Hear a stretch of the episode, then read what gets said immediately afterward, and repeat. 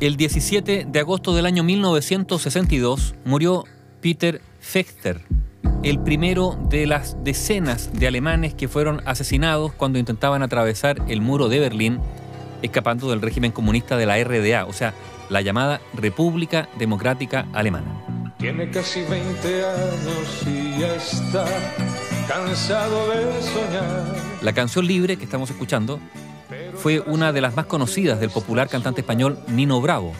La grabó el año 1972 y fue compuesta ese año por José Luis Armenteros y Pablo Herrero y varias versiones señalan que esa canción se inspiró en la historia del joven Peter Fechter, asesinado cuando intentaba escapar de la dictadura comunista de Alemania del Este.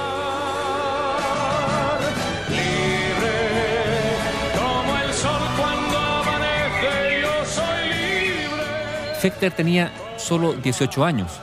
Trabajaba como obrero de la construcción y quería ser libre. Un mes antes había cursado la solicitud para cruzar a Berlín Oeste y visitar allí a su hermana Liz Lott, pero el permiso le fue denegado. Peter, junto a un amigo de infancia, Helmut Kühlbeck, estuvieron planeando durante varios meses entonces el modo de escapar de ese lado de la ciudad saltando el muro de Berlín que había sido levantado un año antes y escogieron la fecha del 17 de agosto de 1962 para fugarse. Peter y Helmut se escondieron en un viejo taller cercano al muro de Berlín para, desde allí, observar el movimiento de los guardias y aprovechar el momento oportuno para intentar escalarlo.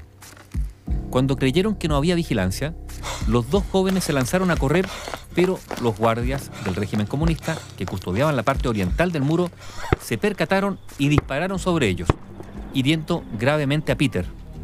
Helmut tuvo mejor fortuna y consiguió pasar al otro lado de Berlín. Fechter fue alcanzado en la pelvis y se dejó deslizar muro abajo, intentando incluso arrastrarse de vuelta, pero ya le faltaban las fuerzas. Los disparos, en pleno centro de Berlín, llamaron la atención de cientos de curiosos que se apelotonaron a uno y otro lado del muro tratando de ver qué ocurría. Peter gritaba pidiendo ayuda, pero no podía moverse y se estaba desangrando. Estaba justo además en la parte conocida como Tierra de Nadie, por lo que los soldados de uno y otro lado no quisieron acercarse a socorrerlo ante el temor de que los guardianes del bando contrario les disparasen. Durante 50 minutos, Peter Fechter se fue desangrando. Los guardias de un lado como del otro tenían estrictamente prohibido permitir el paso, y la policía de Berlín Occidental tenía prohibido intervenir y los guardas de los aliados occidentales del checkpoint Charlie tampoco intervinieron.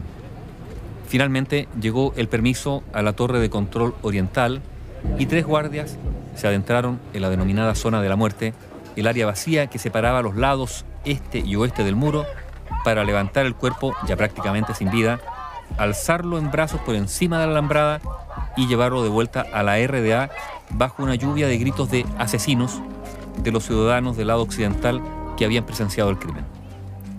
La fotografía de aquel cuerpo desangrado se convirtió en un ícono de la resistencia civil contra el muro. Después de la reunificación de Alemania, se construyó un monumento a Peter en el lugar donde cayó. También se abrió una investigación minuciosa sobre quién dio la orden de disparar y quién la cumplió, que tuvo consecuencias penales. 35 años después de la muerte, dos guardias antiguos de la Alemania del Este, Rolf Friedrich y Erich Schreiber, fueron acusados de la muerte del joven, lo que admitieron en el juicio y la condena fue de un año de prisión, pero en libertad bajo custodia. En el juicio quedó además claro que las heridas de Fechter eran mortales, de manera que, de haber sido asistido, habría fallecido de todas formas.